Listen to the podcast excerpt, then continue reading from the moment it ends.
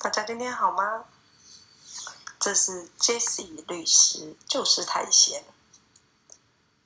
Jesse 律师就是太闲，即将于每周日上架本周最新法律议题。那我们很轻松的来谈谈，在法院的现场，在社会新闻的现场，在生活中的现场，到底有怎么样的法律问题呢？希望呢，大家从不一样的讨论当中，可以有一点点的启发。也希望呢，能够让你可以很轻松、很开心的去体会一些不一样的人事物。更重要的是，用不同的态度与角度来看待你遇到的法律问题。那今天是一百一十年五月一日，我们节目的第一集，想要用比较轻松的方式跟大家谈谈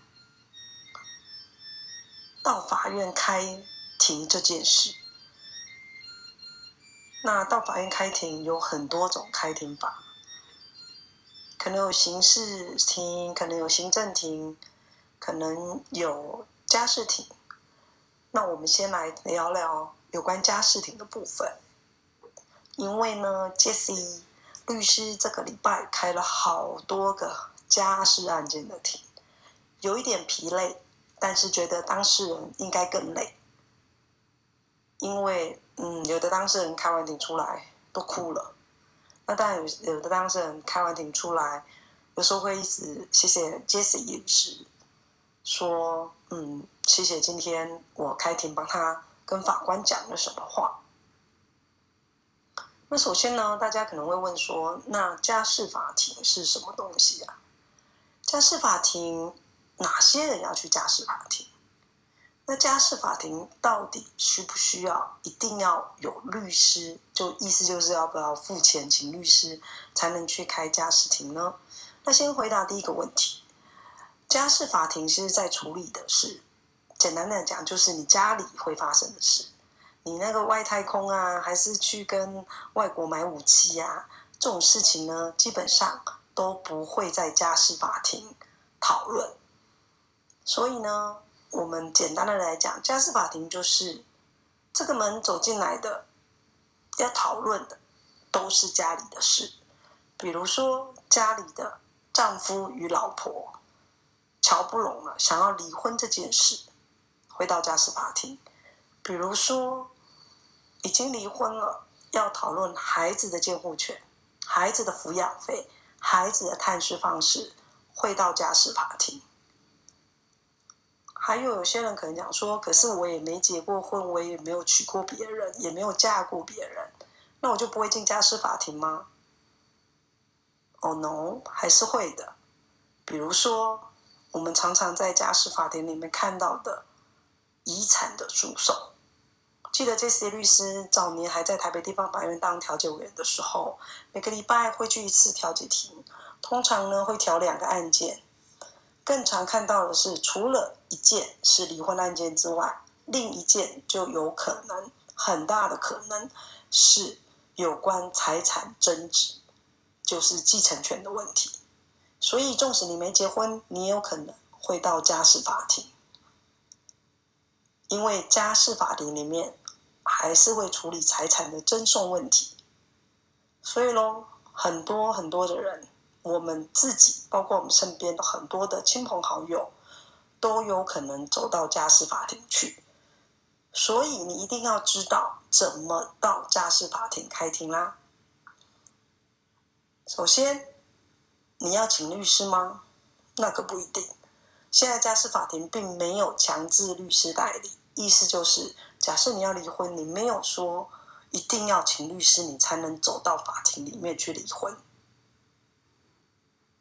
那只是假设你要离的这个婚可能有一点难度，恐怕你还是需要委任专业的律师来协助你，或者是说你的这个诉讼可能涉及的标的是几千几亿。可能很大的财产的金额，那建议你还是要委任律师。比如说张清芳的离婚诉讼，他也委任了律师啊，因为那他们的财产的赠送可能标的是颇大的。不过当然，那后来他们是以和解的方式处理掉了离婚案件，那这是一个非常好的结果。那再来呢？我们再来讨论说，好了，今天假设你没有能力委任律师，或者你觉得你找不到适合的律师，或者你觉得你就是要省钱呐，因为要把钱留下来养小孩啊，为什么要付给律师呢？所以他，你决定要嗯自己走进法庭打离婚诉讼，那也 OK。那首先呢，可能有几个建议，大家在打自己打离婚诉讼的时候。要注意的，第一个，你要去阅卷。什么叫阅卷呢？等于就是去把法官手上相关的卷内资料印出来。尤其有时候，嗯，在一个离婚案件里面，可能会请社工去做访视报告。那社工做了访视之后，会把访视报告寄给法院。那你总要去阅卷吧？否则你怎么知道社工在访视报告里面到底是怎么样表达他的意见？怎么样建议法院？然后怎么个建议法？那如果你觉得阅卷之后发现那个访视报告对你是不利的，认为它里面的一些陈述是有问题的，当然你就可以立刻写状子告诉法官你的意见。你认为说，嗯，可能这个访视报告不对，不是这样。那有必要的时候，可以申请法院再指定程序监理人。来做相关后续法律的程序。那什么叫程序建立人呢？我们可能要另外花时间再跟大家介绍。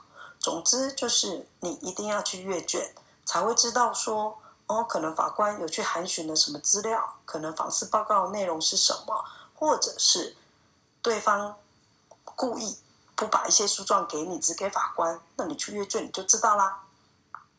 那所谓的知己知彼，百战百胜嘛。你要总要知道人家提出了什么资料，总要知道法官调查的方向是什么。那这样子的话，对你的诉讼才会有哦好的影响，往好的发方向进行。所以这是必要的，一定要阅卷。第二个，请你在开庭之前至少一周，最好是两周前，你有一些意见要表达，先写诉状，然后寄到法院，或者直接递状到法院。为什么呢？因为法官的案件很多，他不可能在开庭的时候听你从头到尾陈述你的意见。那法官假设很认真，那你又也很仔细，把相关你的意见以及相关诉讼的证据资料递进去法院，那法官不就可以在开庭之前阅读你的资料，然后做出判断了吗？法官是人。法官会形成新政，所以呢，你在处理一些邮寄一些、整理一些资料的时候，当然就是要往这个方向进行，也给法官时间来琢磨你这个案件。那这样子，嗯，整体来讲，对你的案件结果是会有帮助的。第三个，开庭的时候一定要情绪平稳，千万不要情绪化。假如你今天是一个离婚的诉讼，你要争取孩子的监护权。假设你没有办法情绪稳定的去陈述一个意见，你怎么说服法官说你是一个成熟的父亲或母亲？你可以好好的担任起照顾未成年子女的责任，你可以是一个成熟的大人，而不是一个傲娇的小孩。这些都是很重要的。会是法官在判断说，哦，监护权到底是要给谁的时候，要特别注意的。那假设你情绪是失控的，你大哭大闹，那其实无助于问题的解决。所以进到法院，你一定要情绪平稳。第四，你一定要备足相关资料。我刚刚提到，你最好是把你的意见先陈述出来。可是呢，如果没有办法，呃，事先写诉状，那你就之后再补当庭陈述，或者再补给法院也是可以的。大家今天好吗？这是 Jesse 律师，就是太闲。律师就是太闲。Jesse 律师就是太闲，即将于每周日上架本周最新法律议题。让我们很轻松的来谈谈。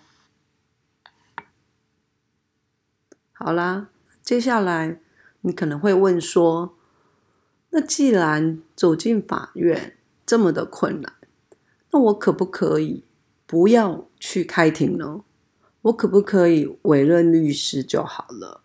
因为我们刚刚讲的大前提是你没有委任律师嘛，你自己去开庭。那我还是会建议你，无论你你没有委任律师，你是自己一定要去开庭的啦。那纵使你有委任律师，我也会建议你应该要自己去开庭。为什么呢？因为你现在要处理的是一个家事案件，你要处理的是对你很重要的事情，可能是离婚，也可能同时要争取孩子的监护权。假设这个婚姻对你那么的重要，你的孩子对你那么的重要。那你怎么可以连开庭都不想去呢？你至少要让法官知道说你的态度。我是认为说，在家事法庭里面这是很重要的。假设你今天处理的案件是欠钱不还的，你可以请律师，反正就是诉讼代理人，然后呢就去帮你法院表示意见，让让法官一翻两瞪眼，总要有一个胜败的判决嘛，是不是？那可能你可以不用去，可是假设是家事案件，我还是会建议你应该要去。那至于说害怕这件事情，相信一般人，你不是有法律的专业，你不是律师，像我们每天就是法庭就是我们的工作啊，就是我们的战场，我们已经站在法庭上一二十年。很多东西都会理所当当然，可是问题是说，你也不要把法庭过度看得太恐惧，因为你要相信说，你走进法庭里面，你是要解决问题的，你也要相信说，法官是在协助大家解决问题的，没有怎么的胜败。虽然说你会说，哦，嗯，当然有胜败啊，有判决。可是从长远的意义来讲，事实上是在处理你们的婚姻问题、你们孩子的问题，甚至是家里遗产的问题。所以呢，到底什么是输，什么是赢，其实还是未定之数吧。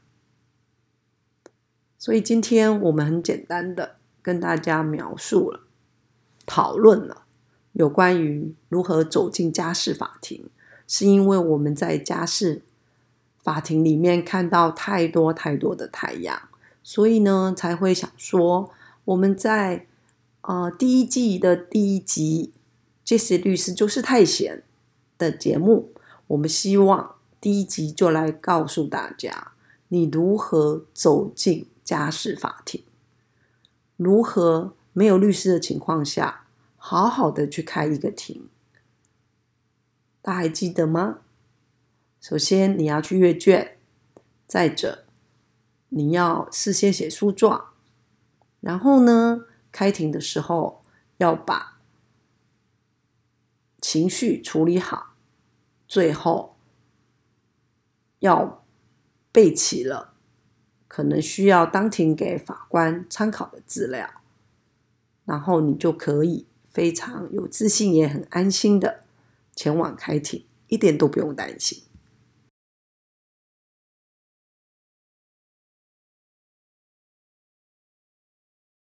这是 Jesse 律师，就是太闲。我们呢，预计每个礼拜天上架与法律相关的议题、新闻与生活法律。希望透过这个节目，大家可以更亲近法律。更了解法律，更对法律不再不再惧怕，可以真正的为大家解决问题。那我们下次再见喽。